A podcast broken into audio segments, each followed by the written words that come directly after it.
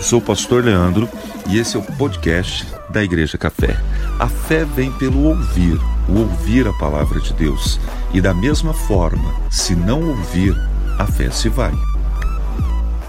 Eu vou pedir você para abrir a tua Bíblia comigo, por favor, no livro de 2 Reis, e nós leremos o capítulo 8, 2 Reis, capítulo 8, a partir do verso 1.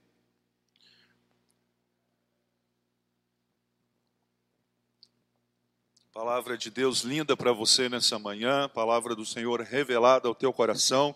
Quem está em casa, abra também, participe conosco, abra aí o teu aplicativo, a sua Bíblia e acompanhe a leitura da palavra. Deus tem algo muito especial conosco nessa manhã e vai ministrar aos nossos corações. Amém? Segunda Reis, capítulo 8, verso 1.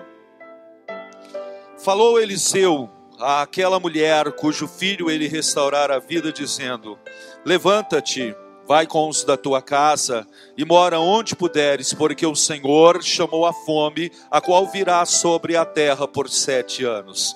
Levantou-se então a mulher e fez segundo a palavra do homem de Deus. Saiu com os da sua casa e habitou por sete anos na terra dos filisteus. Ao cabo dos sete anos, a mulher voltou da terra dos filisteus e saiu a clamar ao rei pela sua casa e pelas suas terras. Ora, o rei falava a Geazi, moço do homem de Deus, dizendo: Conta-me, peço-te todas as grandes obras que Eliseu tem feito. Contava ele ao rei como Eliseu restaurar a vida a um morto, quando a mulher, cujo filho ele havia restaurado a vida, clamou ao rei pela sua casa e pelas suas terras. Então disse Geazi: Ó rei, meu senhor, esta é a mulher, e esse é o seu filho, a quem Eliseu ressuscitou a vida. Interrogou o rei a mulher, e ela lhe contou tudo. Então o rei lhe deu um oficial dizendo: Faze restituir-se, faze restituir-se-lhe tudo quanto era seu e todas as rendas do campo, desde o dia em que deixou a terra até agora. Amém, amém. Esse é o nosso primeiro texto da manhã, tenho outros para compartilhar com você, mas é o nosso texto base até o versículo 6. E eu quero orar de novo, pedindo revelação, sabedoria, declarando a minha dependência do Espírito Santo para poder pregar e ministrar a palavra, a fim de que não seja eu a te falar nada, mas seja Deus a te revelar tudo que você precisa saber nessa manhã. Pai, nós te agradecemos pela tua presença, que pode ser sentida e adorada nesse lugar. Mas agora eu te peço, Pai, em nome de Jesus, que o Senhor, pela graça e misericórdia, mais uma vez me use e fale ao teu povo. Que a tua palavra seja estendida agora às casas, às famílias, às pessoas que estão nos acompanhando através, Senhor, ah, do online, do culto em casa. Que o Senhor possa falar a cada um, que o Senhor possa nos ministrar e que a Igreja Café seja alimentada, fortalecida, nutrida pelo poder da tua palavra nessa manhã de Santa Ceia, em nome de Jesus. Amém. Posso ouvir um amém, irmãos? Aleluia.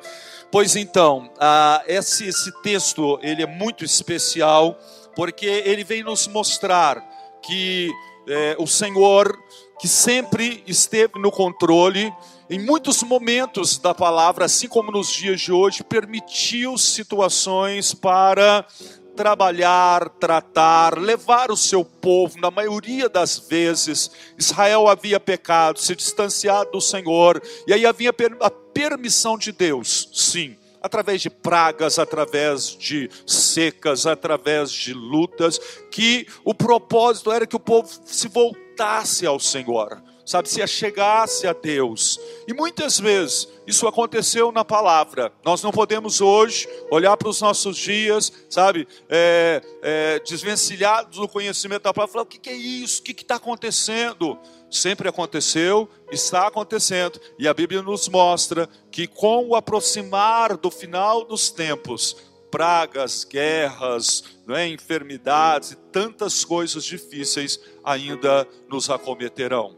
Aqui no texto a palavra vem nos mostrar que o Senhor chamou sobre a terra sete anos de fome, sabe? É o verso primeiro, quando diz assim: o Senhor chamou a fome sobre a terra e que viria durante sete anos. Tá bom, disso a gente já está sabendo. Dias de fome, dias de dificuldade, dias de luta, sabemos e entendemos isso. Agora eu quero te mostrar algo maravilhoso nesse contexto e nessa situação, quando uh, o Senhor move e sobre é, esta mulher, é, o Senhor levanta o seu profeta e para dar a ela uma direção, a uma mulher dizendo a ela: Eu quero te guardar no meio disso. Eu quero te proteger no meio dessa situação. A terra vai viver isso, mas o meu plano, o meu propósito é que você seja, preste bastante atenção agora, irmãos, por favor, isentada,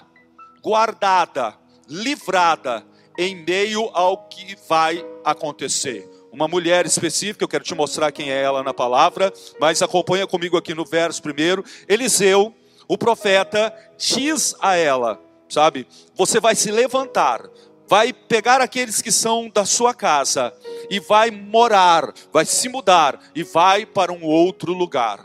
Deus avisando, Deus poupando, Deus guardando, dizendo a ela: Eu quero abençoar a tua casa, eu quero guardar a sua família, eu quero proteger você daquilo que vai acontecer. Ela recebe um recado, uma palavra, uma direção do profeta de Deus, de Eliseu, e hoje eu quero me colocar aqui também como profeta sobre a tua vida. Presta atenção, você saiu de casa, você se dispôs a vir estar conosco aqui, você está acompanhando agora no online. Queridos, é necessário crer. Essa mulher, quando recebe uma palavra, ela não diz assim: eu vou viver o que está todo mundo vivendo, eu vou passar pelo que tá, todo mundo vai ter que passar, eu e a minha casa vamos sofrer os mesmos danos. Ela recebe uma palavra de Deus, o Senhor, dizendo: você vai se levantar, vai pegar a tua casa e vai sair desse contexto, porque eu escolhi você para livrar, para proteger, para abençoar e para guardar. Ela faz exatamente o que o profeta disse. Ela se levantou e fez segundo segundo a palavra de Deus, saiu com os da sua casa e habitou por sete anos em um outro lugar. Eu quero nessa manhã liberar a mesma palavra que não mudou sobre a tua vida. Tempo de fome, tempo de dificuldade, tempo de praga, tempo de doença, tempo de coronavírus. Deus quer abençoar você, Deus quer livrar você, Deus quer guardar você, Deus está chamando a proteção e o livramento sobre você e sobre a sua família. Amém? Essa mulher recebe uma ordem dizendo, dizendo: sai desse contexto. Ela se levanta e faz o que Deus estava dizendo. Nós não podemos ignorar a voz de Deus. Nós precisamos tanto, tanto do Senhor nesses dias. Sempre precisamos. Mas agora, ainda mais, nós precisamos ativar a nossa fé. Nós podemos, precisamos dar crédito ao poder da palavra. Ouvirmos o que o Senhor está nos dizendo e não simplesmente ignorar e dizer: isso vai acontecer, isso está acontecendo, e fazer o que, né? Eu vou ficar aqui e vou passar pela mesma situação, enfrentando as mesmas dificuldades. É só o que a gente muitas vezes escuta, o que a gente vê, são pessoas dizendo assim: porque está difícil para todo mundo, né? Porque afetou todo mundo, né? Porque está todo mundo no mesmo barco, né? Aqui estava, mas esta mulher, e quem se lembra na semana passada quando eu falei sobre Noé, sabe? Toda a terra seria exterminada. Mas Noé é levantado por Deus, escolhido por Deus, abençoado por Deus, protegido por Deus, ele, a sua casa e a sua família. E Deus faz essas coisas. E eu acredito que Deus te escolheu nesses dias para abençoar a tua vida. Eu preciso ouvir um amém, irmãos. Ah, aleluia. Toma posse dessa palavra, porque senão a gente fica parado, prostrado, sofrendo as consequências daquilo que o Senhor quer nos poupar e nos guardar. Parêntese muito importante agora, ensinamento para você. Existem lutas na tua vida que você tem que passar. Existem coisas que você tem que enfrentar. Existem dificuldades aonde faz parte do processo de Deus de treinamento, de amadurecimento, sabe, de quebrantamento na tua vida.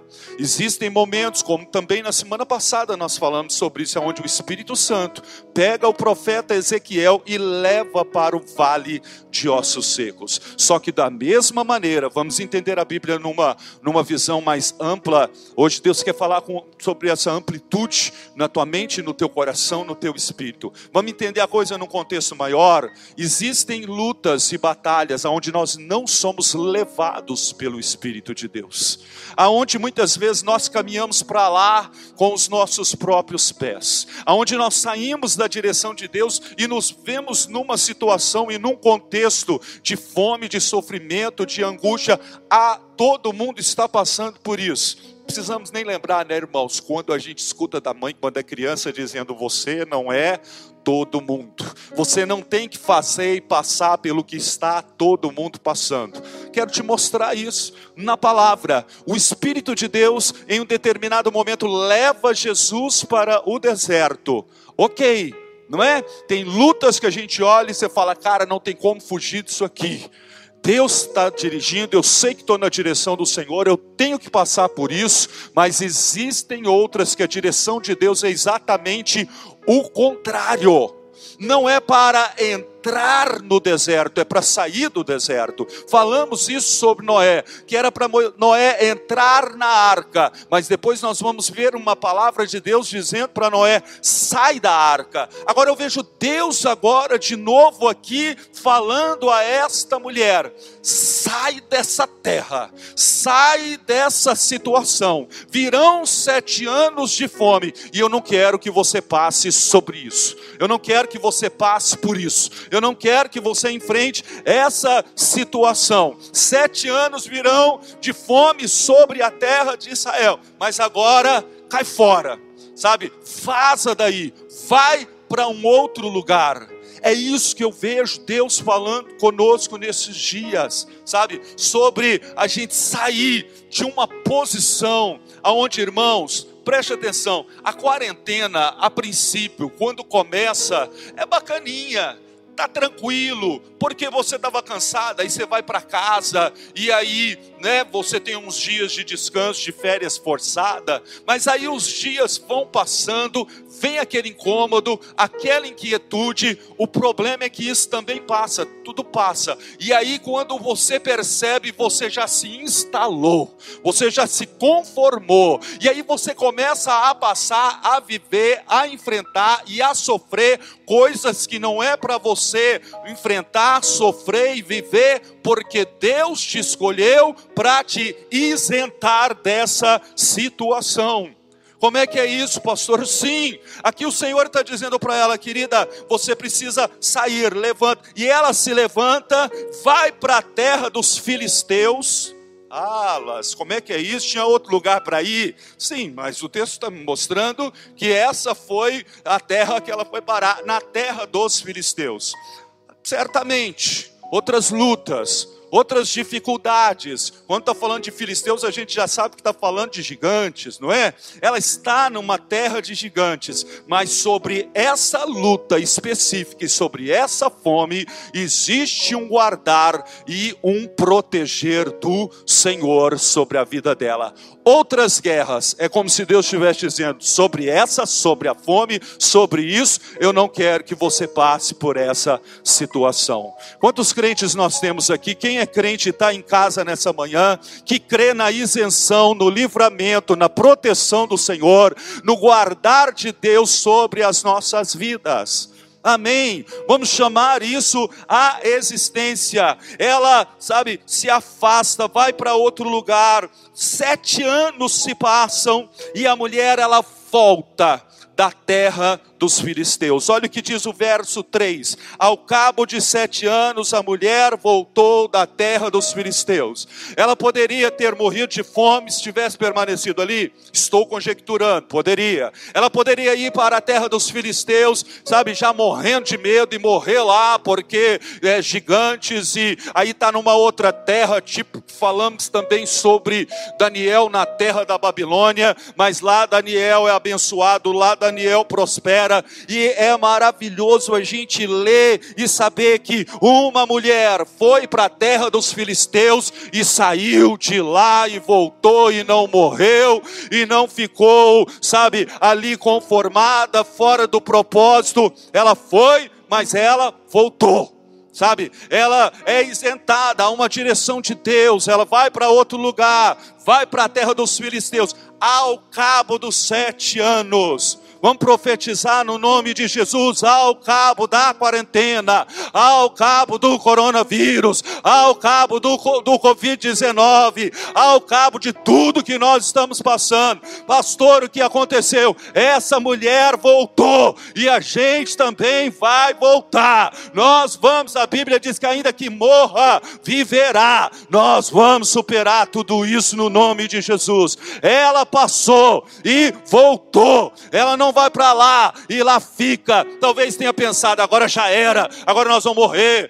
Olha aí, porque se eu for para lá, tem fome. Se eu for para cá, eu tenho que enfrentar gigante. Mas ela vai naquilo que Deus está falando, naquilo que o Senhor está direcionando. E se está na direção de Deus, está tudo bem, está tudo certo. Vai e vai voltar intacto, protegido e guardado, porque Deus escolheu para poder abençoar e ninguém amaldiçoa um povo que Deus já abençoou.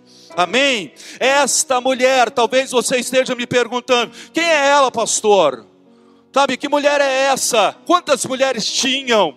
Por que essa? Como Deus escolhe? Porque a Bíblia fala que Deus não faz acepção de pessoas, que Deus não tem filhos prediletos. Mas a minha Bíblia diz que sete anos viriam de fome sobre a terra, mas aquela mulher, aquela, essa mulher, não é uma mulher qualquer essa pessoa tem uma história com Deus. Se a gente voltar um pouquinho, não precisa projetar, mantenha nesse texto, mas só estou citando o contexto.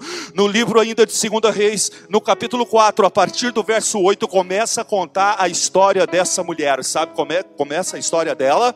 Você acha que é por acaso? Você acha porque ela é queridinha de Jesus? Você acha que é simplesmente porque Deus aleatoriamente olhou e falou: tá aquela lá, ó, livra aquela lá. Deus não faz nada sem sentido sentido. Deus não faz nada sem propósito. Essa mulher, eu quero que você guarde isso no teu coração. Ela foi isentada, ela foi protegida, ela foi abençoada, coisas maravilhosas aconteceram, mas essa mulher é uma mulher muito específica na palavra, porque é uma mulher que tem história com Jesus.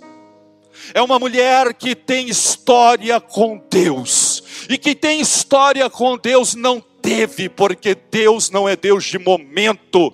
Aonde abençoou, veio o coronavírus, aí Deus interrompeu, se contaminou, entrou uma pandemia no céu, no mundo espiritual. Deus continua sendo Deus. Pequeno testemunho do Marcos Paulo agora há pouco cantar, Evelyn, é, professora de música, é, é, eu sei que cantar envolve audição, envolve ouvido, é ou não é, Gabriela? Ah, e, há pouco tempo que eu fiquei sabendo que o meu ministro de louvor, falei até ontem, estava falando isso para o Natan. Falei, Natan, sabia que o Marcos Paulo estava alguma coisa? Falei, ele é surdo de um ouvido? Sabe? O cara continua adorando e louvando, não é um impedimento, não é um embaraço, é um ministro de louvor de excelência, sabe? Porque Deus tem uma obra com ele, e essa obra não é interrompida por causa de um ouvido, por causa de uma situação e por causa de uma circunstância, sabe? A história de Deus na vida dessa mulher, ela já vem de antes ela tem passado com Deus. Às vezes a gente fala tanto sobre o nosso passado sem Deus, a nossa história sem Jesus, aquilo que fazíamos quando não conhecíamos o Senhor. Pois eu quero te chamar nessa manhã para contar a sua história com Jesus, que não está sendo interrompida. O Senhor a havia abençoado, Deus está abençoando, e você vai ver que a bênção de Deus sobre nós, sobre ela, na palavra, ela é permanente e ela é crescente. Eu vou repetir, em nome de Jesus, você precisa receber. A bênção de Deus que está sobre a tua vida, ela é permanente, ela é crescente. Ah, porque agora foi embora, ah, agora foi para o pau, ah, agora já era, agora Deus continua sendo Deus, se a porta abrir, se a doença vier, seja lá o que for, eu não adoro pelo que Ele faz, eu adoro porque Ele é, e Ele continua sendo Deus está agindo na vida da sua serva. Essa mulher, quando o profeta ia passando pela sua cidade, ela vira para o seu marido e fala: Eu vejo que esse homem é um homem de Deus, eu reconheço a unção. Vamos fazer um quarto, coloca uma mesa para que ele possa estudar a palavra, coloca uma cama para que ele possa dormir, e eu quero recebê-lo, eu quero estar com ele, eu quero que a nossa casa esteja aberta para Deus, sabe? O meu coração está aberto para Jesus, eu quero a glória de Deus na minha casa. O profeta começa a ir para lá, percebe numa dessas passagens, tipo missionário, e ele sempre ficava hospedado ali, e ele percebe que ela não tem filhos, sabe? E ele dá a ela uma palavra dizendo que ela vai gerar, que ela vai conceber. Era uma mulher rica, era uma mulher próspera, era uma mulher, sabe, que tinha o que precisava aparentemente, mas a mulher no Oriente, a mulher naquele tempo que não gerava filhos, era tido como sendo uma mulher amaldiçoada, e ele diz assim: a minha bênção, a bênção do Senhor sobre a tua vida será plena e será completa. É a bênção da plenitude, irmãos. É a bênção no corpo, na alma e no espírito. É viver uma vida abençoada. E ela chama a presença do Senhor para dentro da sua casa. E Deus faz isso, dá a ela um filho de uma maneira miraculosa. Mas, como eu disse, irmãos, tem lutas que a gente passa na vida. E essas lutas, elas precisam ser para se tornar testemunho e para nos fazer ter experiência com Jesus experiência com o Senhor, nos fazer experimentar o amor de Deus. Um belo dia, o seu filho está com o pai no campo, o menino diz: A minha cabeça dói, eles levam o menino para casa e o menino morre. Mas a história não é de bênção, pastor, mas quem disse que as, as dificuldades, as adversidades, os medos, as angústias, a tristeza, a frustração, impede o agir de Deus.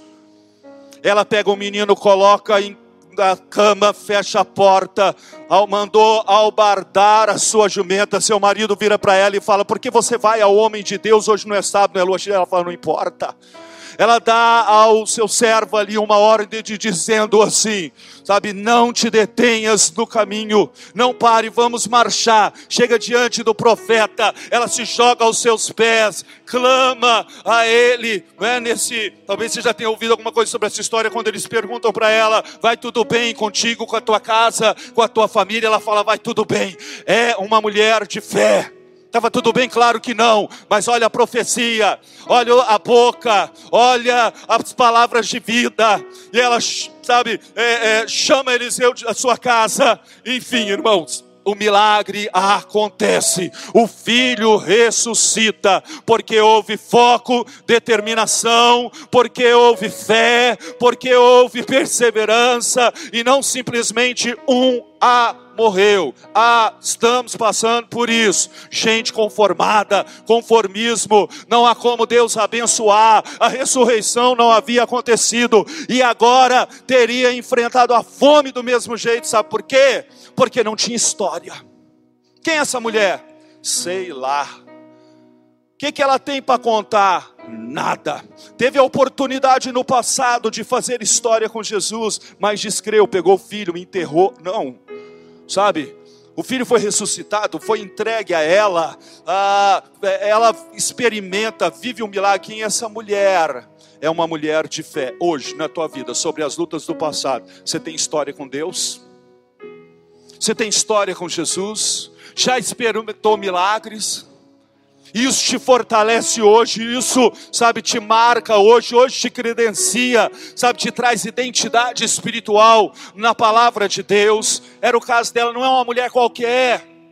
É uma mulher que certamente sentiu angústia, sentiu medo, sentiu tristeza, chorou, meu filho morreu, tal. É mãe, sabe? Mas é uma mãe de fé, é uma mulher de fé, é uma esposa de fé, é uma serva de Deus de fé. E porque tem fé, agora o Senhor olha e diz: Eu vou guardar. Eu vou livrar, porque eu tenho uma história com ela, e agora não vai morrer de fome, não é para passar o que todo mundo vai passar, porque é minha filha, é minha serva, e o coração dela me agrada. Que maravilhoso isso, irmãos a gente saber que tem gente que tem experiência já com Jesus, já tem, sabe, história com Deus. Qual a sua? Você precisa resgatar isso. E se não tem, você precisa viver isso. E se não tem, é hora de você fazer história.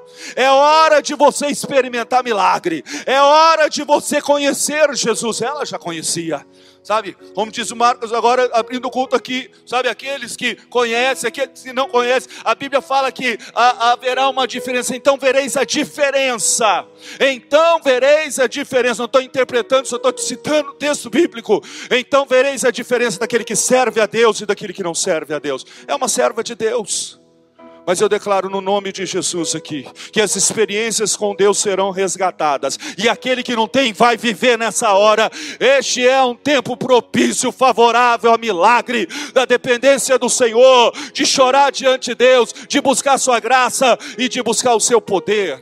Amém, irmãos? Olha que coisa tremenda, quando ao cabo dos sete anos de fome, quando essa mulher retorna da terra dos filisteus, e Deus falou no meu coração: Leandro, quem tem história comigo, sempre vai voltar da terra dos filisteus sempre vai passar pelas vai passar pelo vale da sombra da morte, vai enfrentar o vale dos ossos, é que vai passar pelo que for, mas o fogo não vai queimar, as águas não vão afogar, porque a minha presença e o meu cajado vai consolar. Aleluia! Sabe, é gente que caminhou com Deus ontem, que está caminhando com Deus hoje. E se está caminhando com Deus, vai continuar caminhando. Ela volta da terra dos filisteus e olha o nível da ousadia, do entendimento. Ao cabo dos sete anos, ela vem da terra dos filisteus e saiu a clamar ao rei pelas suas terras. Ela já foi livrada, ela já foi protegida, ela já foi guardada, mas agora ela está voltando e ela está dizendo: cadê minha casa? Cadê minha terra? Cadê minhas propriedades? Ah, eu passei por tudo isso, me ferrei, me arrebentei, perdi tudo, saí no prejuízo e tal. Quem anda com Deus, irmãos, não tem essa de sair no prejuízo. Todas as coisas cooperam para o bem daqueles que amam ao Senhor. Quando ela está vindo da terra dos filisteus, sabe, vai lá, enfrenta gigante, passou já pelo gigante da morte do próprio filho, mas agora terminou os sete anos e a mulher volta da terra dos filisteus e clama ao rei pelas suas terras. Olha agora o ambiente ah, favorável, espiritual, ah, aonde eu vejo a providência do Senhor, não a coincidência, sabe, mas a providência quando você achar que tem coincidência, discirna a providência do Senhor e adore a Deus, porque foi Ele quem preparou aquela situação que parece que é uma coincidência.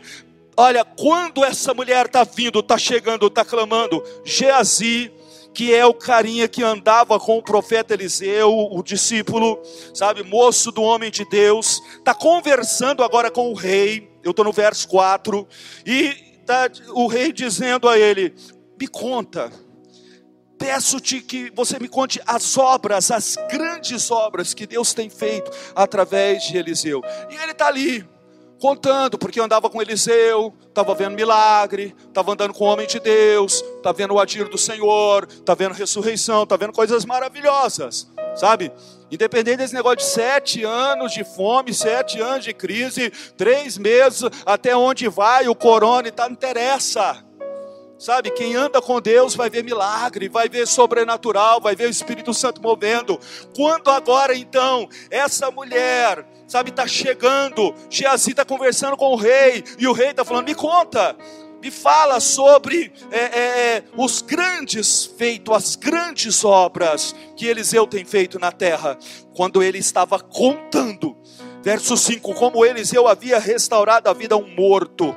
Quando a mulher ah, cujo filho ele havia ressuscitado, clamou ao rei pela sua casa, pelas suas terras. Então disse Geazi, meu senhor, esta é a mulher. Uhul, glória a Deus. Ela chegou na hora certa, estava contando, mas agora o testemunho vivo chega.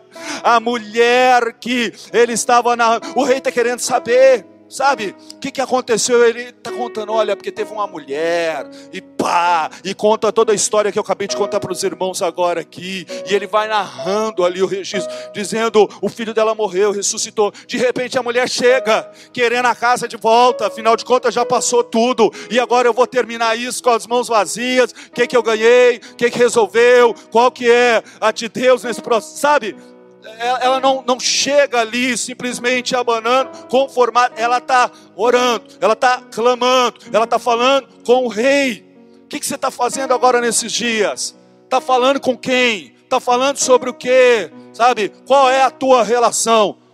Fala com o rei, clama ao rei, sabe? Busca do rei. Aqui esse rei, eu sei que é metafórico a imagem, mas é isso. Quando ele pergunta para Geazi, Geazi está falando: teve uma mulher, a mulher chega.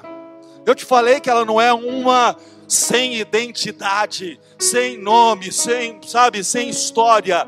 A mulher da história chegou a mulher da experiência entrou no ambiente. Essa é a mulher, e esse também é o seu filho, que Eliseu restaurou a vida. A mulher chega, ainda chega com o um menino que, né, que havia ressuscitado. Coisa linda, irmãos. Chegou aonde? Diante do rei. O rei então agora se volta para ela, sabe, e pergunta, interrogou o rei a mulher, e ela lhe contou tudo. Então o rei lhe deu um oficial. Uhul, glória a Deus lhe deu um oficial dizendo: Levanta a mão todo mundo agora aqui em casa e vamos para a palavra. Faze restituir-lhe tudo que era seu e todas as rendas do campo desde o dia em que deixou a terra até agora. Amém, diga amém, recebo. E vamos dar um aplauso ao Senhor. Só quem é crente, os incrédulos, não tem uma história com Jesus não tem uma experiência com Deus. Experiência com Deus não é coisa para ontem. Sabe, a bênção, a promessa do livramento, da proteção, da restituição, é palavra do Senhor para as nossas vidas hoje, irmãos. Sabe, ah, eu não tenho uma experiência com o Senhor, está na hora, é tua oportunidade. Deus falou comigo, a minha mão eu falei, Senhor, coloca a tua mão na igreja agora, Senhor. Eu orando, né? Coloca a tua mão na vida do teu povo. Deus me disse: Não, eu não ponho a minha mão, a minha mão repousa sobre vós. A minha mão eu não coloco, não ponho, não tiro. A minha mão repousa sobre vós. Deus colocou a mão na nossa vida, ela está sobre as nossas vidas e ela vai permanecer sobre as nossas vidas. Amém? Já enfrentamos tantas coisas, já fomos para a terra dos filisteus, passamos tanta coisa. Nós precisamos clamar ao rei dizendo: Senhor, no meio de toda essa luta, no meio de tudo isso, ao cabo de tudo isso, ah, mas será que vai acabar? Será que vai para? Sabe? Passou na história, peste negra, é febre, não sei o que. As pandemias têm história de término, de fim. Essa também vai passar. E você vai ou não vai fazer disso uma experiência com Deus na tua vida? Não era para morrer de fome, não era para morrer na terra dos filisteus, não era para sobreviver e simplesmente ponto. E aí tudo que era acabou, já era. Ela entra e diz: Eu quero minhas terras eu quero as minhas propriedades, eu quero rever aquilo que é meu, porque Todo lugar que eu coloco a planta dos meus pés é meu por herança, e onde eu colocar as minhas mãos, tudo que eu fizer vai prosperar. E a pandemia não mudou e não vai mudar o poder da palavra de Deus, mas o poder da palavra, ele não vai mudar, ele já mudou as nossas vidas e vai mudar vidas através de nós, porque temos uma história e uma experiência com Jesus.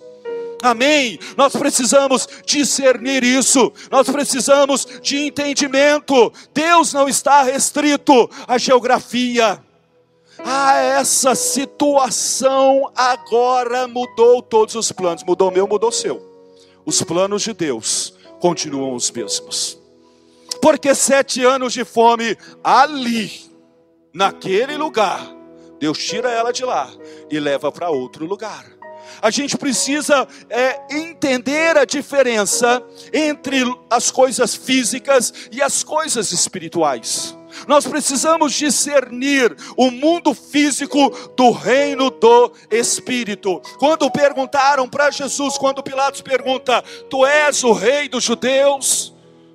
Não é porque eles mesmos estão te crucificando e disseram que você é o rei dos judeus, sabe o que Jesus diz? Na verdade eu sou, mas o meu reino não é deste mundo. O meu reino é outro. Existe uma dimensão espiritual. Se for analisar pelas questões físicas somente, era morte para ela, era morte para o filho que na verdade já tinha morto. Agora tudo está ferrado. É, eles olhavam e falavam: não faz sentido, ele é o rei dos judeus, mas olha ele agora, sabe, preso numa cruz. Mas Jesus está dizendo: não é uma parada do mundo, o meu reino não é desse mundo. Temos que fazer a diferença, porque muitas vezes o agir de Deus fica limitado, fica, sabe, impedido por causa da nossa cabeça, por causa do nosso entendimento, por causa da nossa incredulidade, por causa da nossa religiosidade, aonde a gente coloca Deus numa caixinha e aí ele tem que agir ali assim. E se a situação ela não é, está nos conformes, se tem sete anos de sobre a, a, a, de fome sobre a terra, é como se tudo tivesse lascado, tudo ferrado e está tudo perdido. Deus está dizendo: não, vamos para outra terra, entra no outro lugar. Ah, mas lá tem gigante, daí se é direção de Deus, vai entrar, vai morar na terra dos filisteus, mas vai sair de lá guardado, protegido, porque a Bíblia diz que aquele que está em Cristo Jesus, o maligno não toca.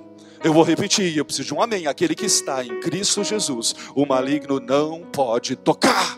Ele não pode tocar em você, na tua casa, na tua família, sabe? Nós precisamos estar nesse lugar, que é o lugar da obediência, no lugar da direção, num lugar que sai de um contexto físico e vai para uma dimensão espiritual.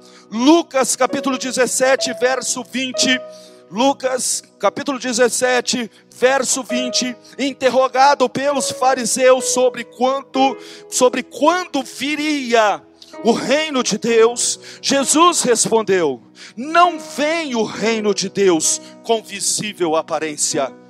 É, nem dirão, ei-lo aqui, ou lá está, porque o reino de Deus está dentro de vós. É um tal de olhar, o reino de Deus, está tá sendo claro, o reino de Deus não é visível, o reino de Deus não é, sabe, circunstancial, o reino de Deus não tem a ver com pandemia, Sabe, o reino de Deus não tem a ver com crise, é maior. O reino de Deus não é algo que se diz e a gente fica o tempo todo assim, né, irmãos. Tá lá a solução, a solução tá cá. É, é, sabe, olha o que está dizendo: nem dirão, ei-lo aqui, ou lá está, porque o reino de Deus está dentro de vós. Uh, é para lá que a gente tem que ir. Reino de Deus, põe a mão no teu peito, digo: o reino de Deus está aqui, o Espírito Santo de Deus está aqui, a glória de Deus habita em mim, a unção do Espírito Santo opera no meu interior, no meu coração. Sabe, partir do momento que nós vivemos uma vida onde a gente confunde o que é reino de Deus, Romanos capítulo 14, verso 17. Romanos capítulo 14, verso 17. Olha a definição tão simples do reino. Porque o reino de Deus não é comida, não é bebida, mas justiça e paz, alegria no Espírito Santo.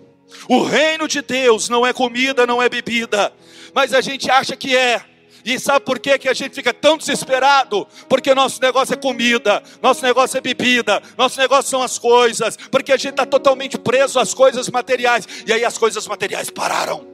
Aí as coisas, sabe, de ordem física travaram, mas quem diz que o reino de Deus é isso? O problema é esse. Quando a gente vive no mundo físico e não no reino do espírito, aonde as coisas acontecem, aonde o milagre acontece, porque o Senhor chamou sete anos de fome sobre a terra, mas na vida daquela mulher que não vivia nas coisas naturais, mas se movia no mundo espiritual, a bênção de Deus na sua vida não ficou amarrada, travada, impedida, mas o rio de Deus continua a fluir, porque agindo Deus, quem impedirá? Coronavírus, crise econômica, pandemia do inferno. O nome de Jesus, Jesus está assentado acima de todo o principado e potestade. Eu preciso de um amém e podia ser com um aplauso também, em nome de Jesus.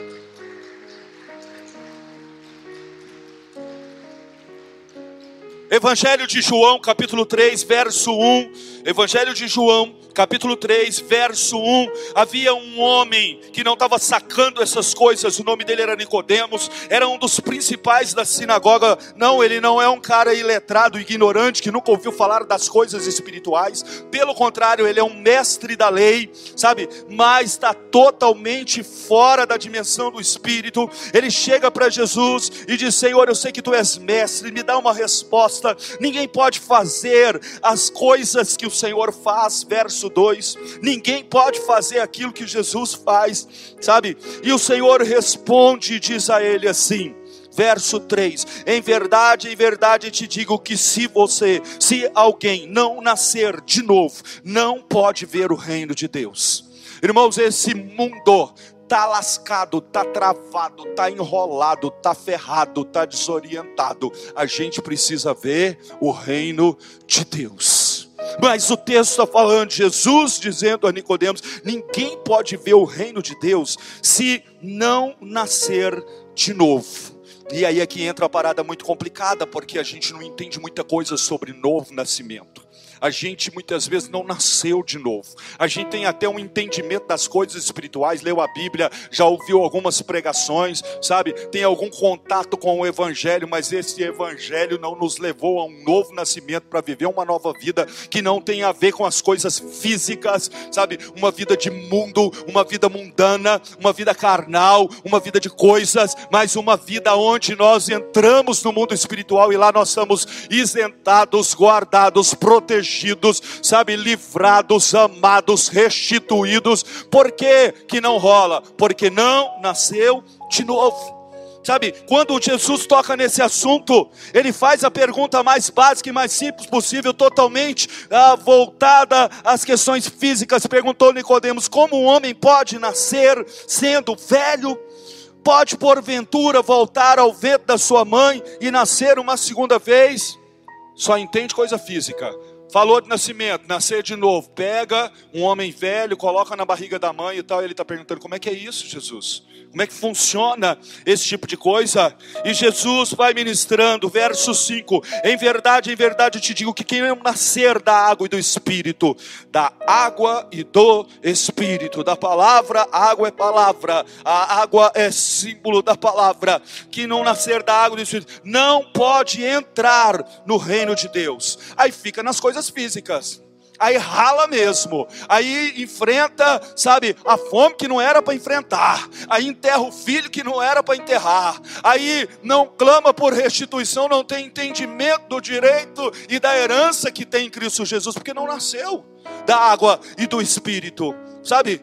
Uh, o que é nascido, verso 6, o que é nascido da carne é carne, e o que é nascido do espírito é espírito. E aí é que entra, a gente entende as coisas da carne, mas não tem a percepção, o entendimento, o discernimento das coisas espirituais, porque não houve uma experiência profunda de novo nascimento e aí não consegue discernir as coisas do Espírito que são muito loucas. Mas Jesus está dizendo assim: não te admires de eu te dizer, importa-vos nascer de O O vento sopra onde quer, ouve a sua voz, mas não sabe de onde vem nem para onde vai. Assim é todo aquele que é nascido do Espírito.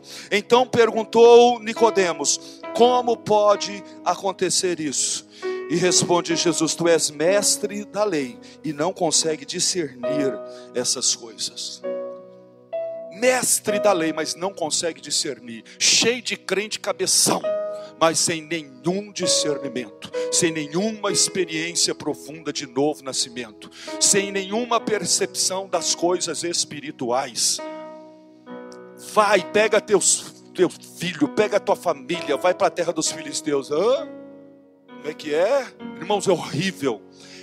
Péssimo, gera uma insegurança, é um negócio complicadíssimo quando você vê, sabe, todo mundo desorientado, o governo, ministros, blá, e informações atravessadas, desorientadas e tal, mas o problema mesmo é quando a igreja está desorientada, quando a gente não tem a percepção para onde o vento do Espírito está soprando, para onde Deus quer nos levar, o que, que Deus quer fazer na nossa vida, aí a gente fica esperando ser orientado por quem está precisando de orientação, sabe? E nós oramos para que Deus oriente, para que Deus mostre, para que o Senhor revele, sabe? Mas nós precisamos aprender, discernir, receber orientação do Senhor, mas como se todo o nosso voltar está acerca das coisas físicas.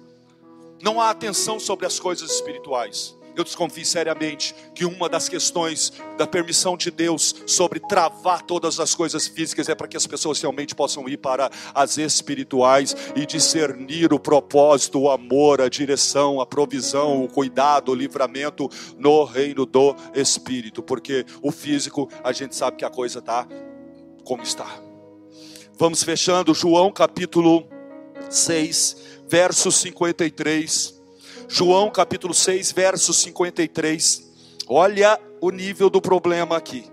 João 6,53 Respondeu-lhes Jesus: Em verdade, em verdade vos digo: se não comerdes a carne do filho do homem e não beberdes o seu sangue, se não tendes, é, não tendes vidas em nós mesmos.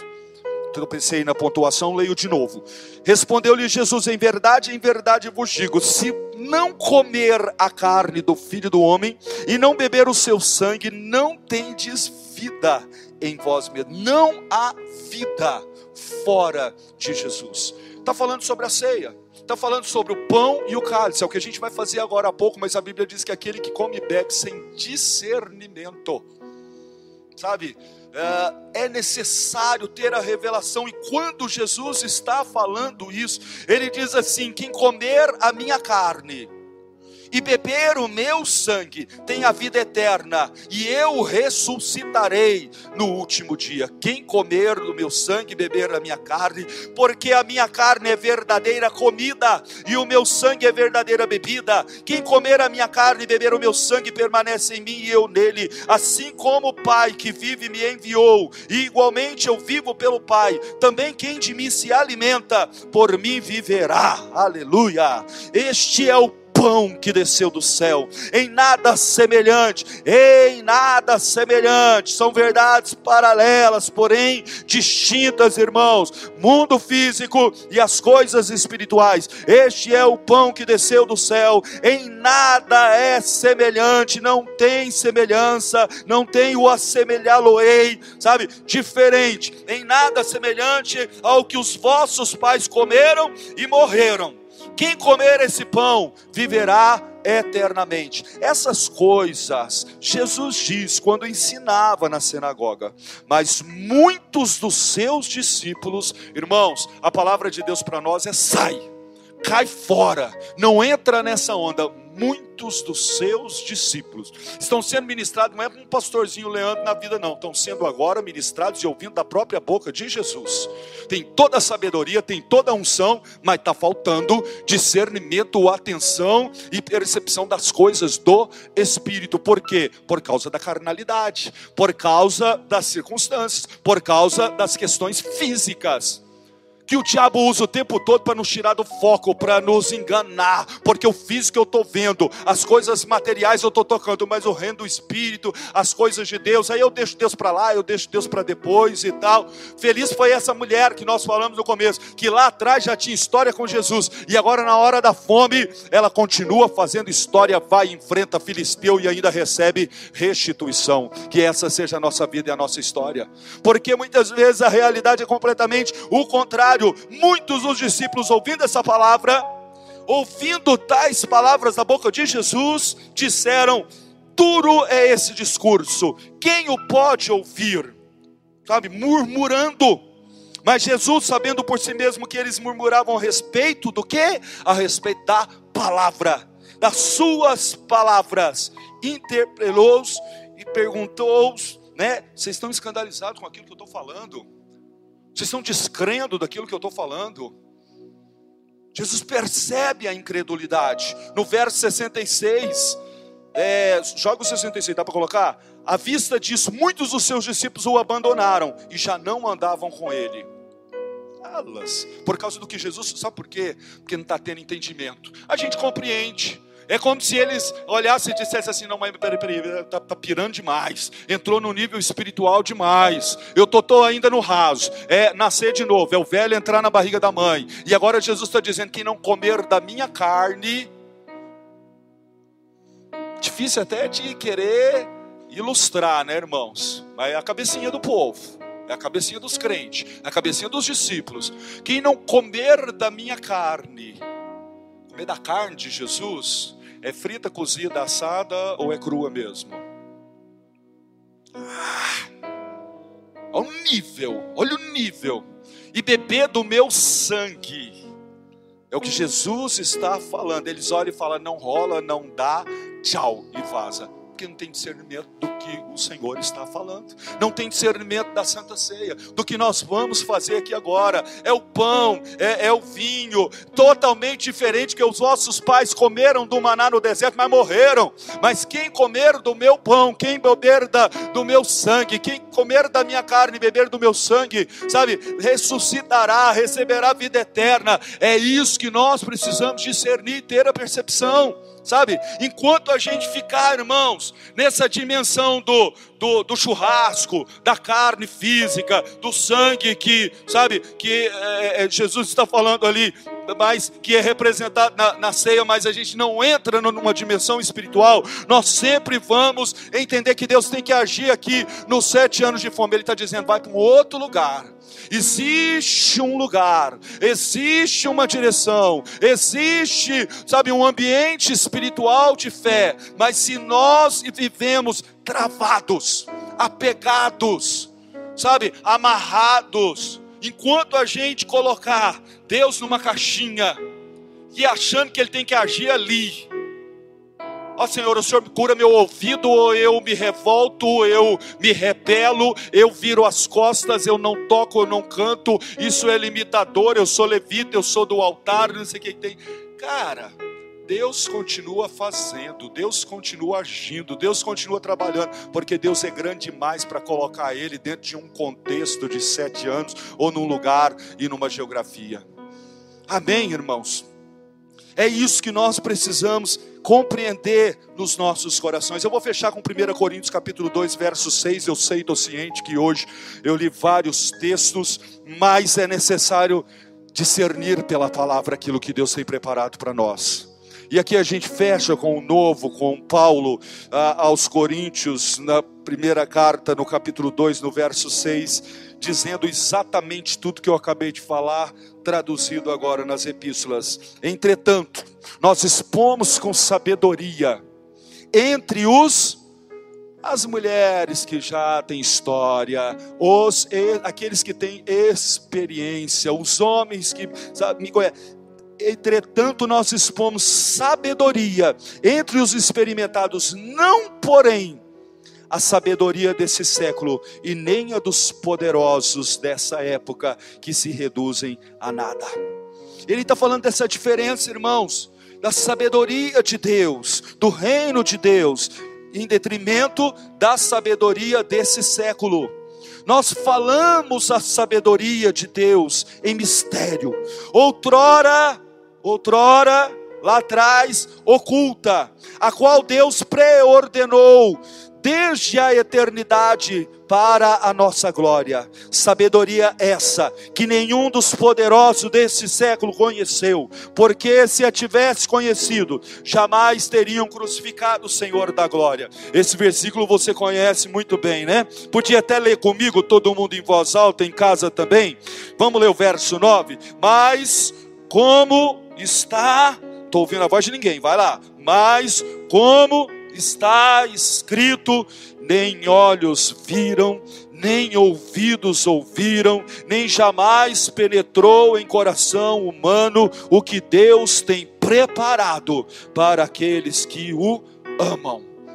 Aleluia! Todo mundo pode dizer amém? Nem olhos viram, nem ouvidos ouviram, nem jamais penetrou, mas o verso 10 diz que Deus nolo revelou pelo seu Espírito, porque o Espírito perscuta todas as coisas, até mesmo as profundezas de Deus. Deus nos revelou, é uma revelação pode chamar de fanatismo, pode chamar de palestra de alta ajuda, pode chamar de blá blá blá, mas é uma revelação. Eu não tenho que passar, eu não tenho que me ferrar, eu não tenho que sofrer as consequências de tudo isso. Eu tenho uma história com o Senhor e o que Deus preparou para mim nesses dias, nem olhos viram, nem ouvidos ouviram, nem subiu ao coração do homem, mas o Espírito Santo, que eu caminho com ele desde lá de trás e estou caminhando agora ele me traz a revelação do que Deus tem preparado para a minha vida, para minha família, para esse tempo, para o seu povo e para a sua igreja. Amém, irmãos? Isso é entendimento e revelação. No verso 14 diz que o homem natural não aceita essas coisas, não aceita as coisas do espírito. Por quê? Porque é carnal, porque eles são loucura e não pode entendê-las, porque elas se discernem espiritualmente eu chamo nessa manhã discernimento na tua vida. E a paz do Senhor, que excede todo entendimento, vai guardar sua mente e vai guardar o seu coração. Você precisa fazer história com Deus. Você precisa tirar Deus deste contexto a Bíblia diz que os céus são os céus de Deus, mas a terra ele a deu aos filhos dos homens. As coisas estão aqui desse jeito, não foi Jesus que comeu morcego, que foi na China, que pegou o avião, que não sei o que, que tem. Não misture as coisas, não ache que é um pacote só. As coisas espirituais precisam ser discernidas. Aquilo que Deus planejou, aquilo que, porque os nossos planos, os meus planos, foi tudo para o buraco, mas os planos de Deus continuam. Não coloque Deus dentro da, da pandemia, não coloque Deus no sentido de limitação, porque presente Ele está em toda a terra, mas assim, tem que agir aqui, não está agindo sete anos, está tudo ferrado, não está agindo, aqui tem sete anos, na terra do Filisteus não tem. Ah, mas eu não quero enfrentar gigante. Para de conversa fiada, enfrenta logo, seja guerreiro, levanta a cabeça, arregaça as mangas, pega sua harpa, não pendura na terra da Babilônia, louva a Deus. E você que já tem experiência com o Senhor, vai viver experiência agora. Você que não teve lá, vai ter agora. E essas experiências, é a história da marca da promessa, não precisa é, preparar a canção, eu cito aqui, sabe? Mas que está sobre mim a mão do Senhor que está sobre mim, que repousa sobre a minha vida. Eu quero que você se coloque em pé, por favor. Glória a Deus. Aleluia. Não precisa subir o pessoal do louvor, tá? Podem todos se colocar em pé. E aí a gente termina declarando Deuteronômio 28, verso 2. Deuteronômio capítulo 28, verso 2. Quero a mãozinha levantada de todo mundo, todos os crentes, todo mundo que tem experiência com o Senhor ou que quer ter experiência com Deus. A palavra para você nesta manhã, canta manabasuri alabaxeca